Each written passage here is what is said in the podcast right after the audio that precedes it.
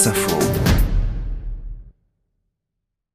Vacances, parce que cette année, les vacances d'été se sont transformées en vrai sujet d'actualité. Les vacances d'été, sujet Camping et location de vacances et multiplié. Des vacances entre amis dans un grand Des vacances apprenants. S'agissant des vacances. Des vacances. Vacances, Vacances.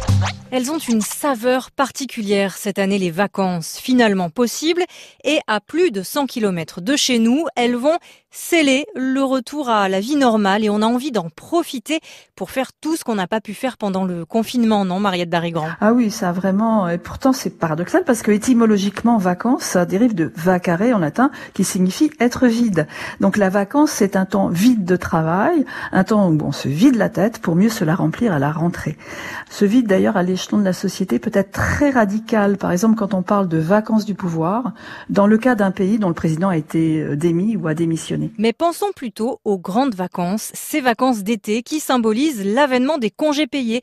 Mariette, quelle est la différence entre le mot vacances et le mot congé Alors en gros, ben, dans l'usage, les vacances concernent la sphère privée, la famille qui vit au rythme du calendrier scolaire, alors que les congés sont réservés à la sphère de l'entreprise, du monde du travail. On dit congé annuel, congé formation, etc. Mais euh, c'est très administratif, alors que congé a des connotations beaucoup plus poétiques. En fait, il vient d'un vieux terme latin, commeare, composé de meare, se mettre en marche, partir, et de cum, avec, ensemble. Mais alors d'où vient ce G qui vient se glisser dans le mot?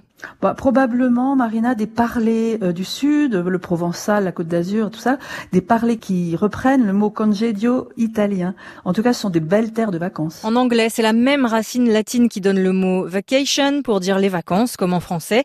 Pourtant, on connaît davantage le mot holidays, comme dans une chanson de Madonna, que nous ne chanterons pas ici, Marie. En effet. Mais euh, intéressante différence là aussi, parce que à la base de holiday, on a l'idée de holy qui est un jour de célébration religieuse. C'est un jour saint, sacré. Ça se rapprocherait de ce qu'on appelle nous un jour férié où il ne faut pas travailler pour penser à Dieu.